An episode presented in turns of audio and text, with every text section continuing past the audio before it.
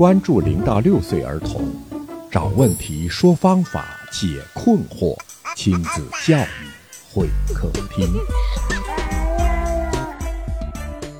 听众朋友，欢迎您光临亲子教育会客厅，我是龙毅。大家好，我是陆老师。大家好，我是张老师。情绪平和是你给孩子最大的福气。一个人行走世间不可能没情绪，但这个情绪可能关乎到你的小宝宝如何成长及长成之后是什么样的人。有一些情绪好的家长，也会有情绪不好的家长。我们会发现哦，情绪好的家长呢，他带出来的孩子，他的情绪也是比较平和的。你说这两种好情绪和不好情绪家长带出来的孩子差别大吗？差别很大。怎么个大法？情绪好的，他的孩子情绪也很好，比较温和平和，他的专注力也会很好。那情绪不好的家长带出的孩子有没有极端的例子呢？比较深刻的，这个孩子怎么能哭成这样？哭成什么样？他都哭到最后，那个把衣服给扯破了，而且那衣服还是他妈新买的。小孩把自己衣服扯破了，那得多大的力量？他才两岁多，他哭到我们全中心的家长、老师都认识他啊，成网红了一样。那个照片我到现在还保留着，他妈说到时候结婚了给他看。哇，这么大的脾气，女汉子。对，是的，原来他妈也是很急躁。家长的情绪不稳定，导致了孩子的不稳定的情绪。对，嗯嗯，是的，他的情绪的急躁让他很难适应嘛。其实你说人有七情六欲，不可能没有情绪的。那么情绪也是主导我们做事情的一个很重要的方面。其实情绪很个人的事情，但它确实又是对外去表现。然后就会造成一定的影响。那你说，同样是不同性格的孩子，但是面对了情绪平和的母亲，当这个孩子开始情绪上来了，激动大吼大叫，这个妈妈就很淡定的说：“嗯，你好好说，我知道，我听着呢，你就说呗，是什么事嘛？”他都用一种很淡定的态度去对待他。然后这个孩子呢，从几个月开始，我们就看他长大，一直到现在这个六六七岁。一样是一个很有力量的孩子，做事也像假小子一样，但是他碰到事情，他内心特别稳。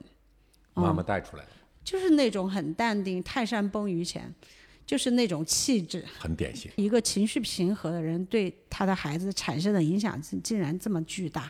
就算这个孩子的性格不像他，但是他给予的这个外在的影响是多么的强烈。淡定的妈妈带了几年之后，嗯，这个孩子也淡定了。当出现某个突发情况的时候，这个孩子会异常的自信和稳重，很快就能稳定下来。我们因为我们亲眼看到这么一个非常正面的例子，就是情绪平和对孩子的影响是多么大，家长的这个影响是巨大的。做测评的时候做了一些很简单的事情，让一个孩子搭积木，情绪很稳定的孩子呢，搭失败了之后就会再来，对，再来试好几次，对，啊，一直到成功为止啊，嗯，享受到了成功的感觉。那么情绪不好和稳定度不强的孩子，搭不成就会怎么样？放弃，直接推倒。嗯，抓起积木就往地上一扔。我就问他在家是这样的吗？说在家也是这样的。然后我再问你们家有谁情绪是耐心比较差或者是比较容易着急的家长吗？他爸就是，或者说哦我就是。呃，没有耐心的家长，情绪不稳定的家长，一定会给孩子造成一些负面的影响。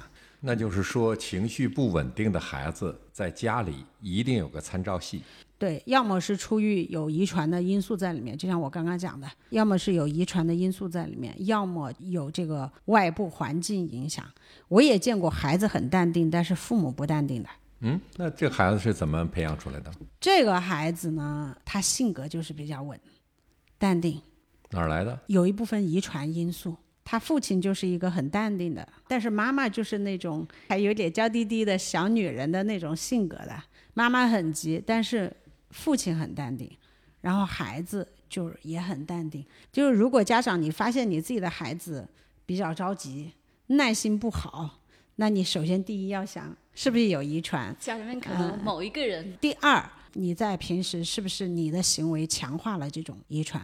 太淡定了也不好。没有叫这个家长意识到，其实我很在意你，但是我没表达出来。现在流行的一个词叫钝感力。当我需我很敏感的时候，你很钝感，我就觉得你跟我不是共情的。凡事就过了都不好，太过于的淡定平和，哎，让人家感受不到重要性。就是有一个很深刻的例子啊，就是妈妈跟我吐槽她的爸爸，就当那个孩子差一点被车撞到，妈妈都急的去跟那个车主吵架了，那个爸爸看起来还是很淡定的样子站在旁边，妈妈就开始迁怒于爸爸。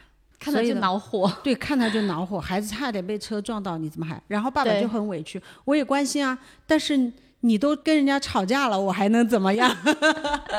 就是会有这样的例子，就是你过于平和也不好。钝感力，钝感力。嗯，是的，过犹不及嘛。但是对于一些日常小事来说，我们还是要平和一些。家里的这种养育啊，包办过多，会导致孩子的情绪也会有比较急躁的情况呢。包办过多就代表着对他能做的事情不太信任，就是你就会去着急，你就会去想帮他。但是我们讲的真正平和的人，他一定会有耐心去等待，他不会就不会老催你快点呐，你给我快点呐。对对对对，嗯。如果父母情绪和稳定度都比较高的话，这个孩子一般来说都会比较独立和稳定。应该如何适应孩子的发展去管理自己的情绪呢？秉承一个原则，就是孩子的事无大事，孩子的事无小事。看着是小事儿，实际上都关乎到孩子未来的发展和成长。对对对对，那也都是大事儿了。对，是的，啊，但是你当时，如果你把一件很小的事情夸大了，也没有必要。这个度需要父母的好好的去修炼，好好的去学习和成长，并不是说你当了父母，你就一切都能做得很完美的。你要承认自己的不完美，然后去努力去改变吧。孩子的到来实际上就是一个小老师到来了，但这个小老师不会直接教你什么。他会用他的表现给你觉悟的点。每个人都不一样，他有个体差异，孩子有，家长也有。有没有一些系统的建议给到呃所有的家长呢？面对孩子的控制不了的情绪的这些问题的时候，家长真的可以学习老师去调整自己的状态和情绪，争取不让自己的状态和情绪去影响到孩子。对，家长可能要刻意练习。我建议你做一道算术题。你跟他在一起的时间究竟能有多长？就是当孩子他可能上幼儿园，你每天都能见得到他；等他上了中学以后，可能一周就见一次；那上了大学后，你可能就一学期就能看到他一次。啊，那工作以后那就更不要说了。如果他在当地工作，可能还好；如果他不在当地工作的话，那可能真的是只能视频见面比较多了。所以家长呢，要学着控制好情绪，然后珍惜和孩子共同度过的亲子时光。哎，亲子时光。他做很多事情都是在模仿你的。如果你的情绪对你造成了影响，那孩子成长的过程中或者成长以后，一定也会出现和你一样的情况，情绪会对他造成影响。嗯，那么孩子就是一个复印机，对家长的复印机，他会他会学习你处理情绪的方式呀。当当你情绪上头的时候，你总想摔打点什么，孩子会去模仿，他认为这是唯一的解决办法呀。那我也没有见过你用其他的办法去解决啊，我只见过你用摔打某个东西去解决你的情绪问题啊。就是曾经听到一句很很有意思的话，就是。当你碰到了事情，你要做几个深呼吸，然后说这个世界多么美好，我却如此暴躁，这样不好不好。可以多做一点深呼吸。一般有家长问说：“张老师，那我实在是忍不住了，我要怎么办呢？”那么我会告诉他：你要实在忍不住了，你想对他发火了啊，你可以走开。如果孩子跟过来，你就告诉他：我现在很生气，但是我有点控制不住，现在请你离开我一会儿。然后我要去消消气，我才回来。哎，这样处理方式很好。对，是的，优选。我曾经见过这样对家长讲话的孩子，说：“妈妈，我现在很生气，呃，请你离我远一点。”啊，这是孩子说的吗？孩子说的。这孩子很到位哦。他说：“我现在很生气，呃，你要离我远一点。啊，我现在不想看到你。”孩子会这么说，然后妈妈他已经学会控制情绪了。妈妈觉得很惊讶又好笑。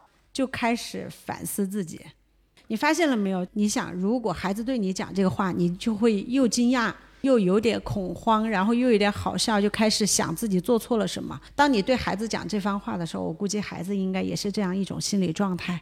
其实你不去责骂他，他都会意识到有问题。我见过这样的例子是，妈妈对孩子说：“我现在很生气，请你走开，我不想和你说话，我需要去冷静几分钟。”然后这个孩子立马会道歉：“妈妈对不起，我惹你生气了，我下次再不惹你生气了。”然后这个妈妈的气立刻就刷下来了，然后就立刻本来刚刚还想揍他一顿的，然后就搂着这个孩子，然后亲子之间的关系就很好。我也见过，就是孩子讲这番话对妈妈的：“呃，你看，等你不生气了，你就再过来找我。”孩子说好。然后那孩子其实过去了也就几秒钟，也忘了几秒钟之后就他不是忘了，就是他气完了嘛，嗯啊气完了，然后呢他就走回来说妈妈，嗯妈妈我好了，就是这是一种很良性的这个表现。这个孩子他找到了一种呃抒发情绪的方法。嗯嗯，我觉得这这个故事很好，而且现实当中呢，真的就有这样智慧的父母，由着自己的情绪去骂孩子、打孩子。好像他一会儿就好了，他真的好了吗？实际上，他的情绪变成了潜意识。嗯，那最后，他形成了他成年之后不可治愈的那些东西，就是这个潜意识的累积形成的。嗯，这里要说明一下啊，情绪平和并不代表是冷淡，不代表是冷暴力。这里要特别强调一下，有人家长就觉得。你你又在瞎胡闹了，然后我就不理你了。就是孩子无论怎么叫。你都不理他，就是用冷暴力的方式去解决，这是不可取啊！这个不叫情绪平和，这个只叫把怒气压住了，再是用一种别的方式再表达出来。那么我们真正讲的情绪平和，就是你解决不了这件事情，但是你还依然是爱他的，你的态度是积极的，而不是消极的。冷暴力的呢，就是用一种，就是用一种消极的、反对的一些方式来去做，比如说。如果说这个孩子真的做错了，你可以告诉他，我依然爱你，但是我不赞同你的方式。如果你现在目前不赞同我的话呢，我们俩都冷静一下，过一会儿，大概过个两分钟，我会过来找你。这是积极的。他孩子一直闹，你一直看他闹三个小时，或者是你直接把他把门一关，然后就剩他一个人在门外，或者是剩他一个人在门内，这种都算是冷暴力。这个不叫情绪平和，这不可取。对对对对对，所以我们说情绪平和是给孩子最大的福气。你首先你的态度是积极的，要去解决问题的，然后你的态度是冷静的、客观的。那么这样对于孩子来说是。呃，非常重要的人生体验，你给他是一个非常好的榜样。如果你想让你的孩子成长以后相对的成功，比较好的、比较高的情商，其和其他人和睦友好的相处，那么情绪平和这这个特质呢，一定是必不可少的。在人际方面处理的比较好的人，他一定是对自己的情绪管理做有很好的这个调整管理。和被动的管理和调整是一回事。那么，如果想让孩子自然的、不露痕迹的就做到这件事情，那肯定是要从小就要开始进行磨练和培养。当你的孩子情绪很急躁或是很暴躁的时候呢，希望父母能温柔而坚定的去处理这个事情。孩子情绪的培养和管理呢，和你的教育是直接相关的。希望年轻的家长们去重视自己孩子的心理健康，去管理好自己的情绪，每时每刻。好，今天的节目差不多了。好，再见，再见。非常感谢您的收听，听众朋友，我们下期再见。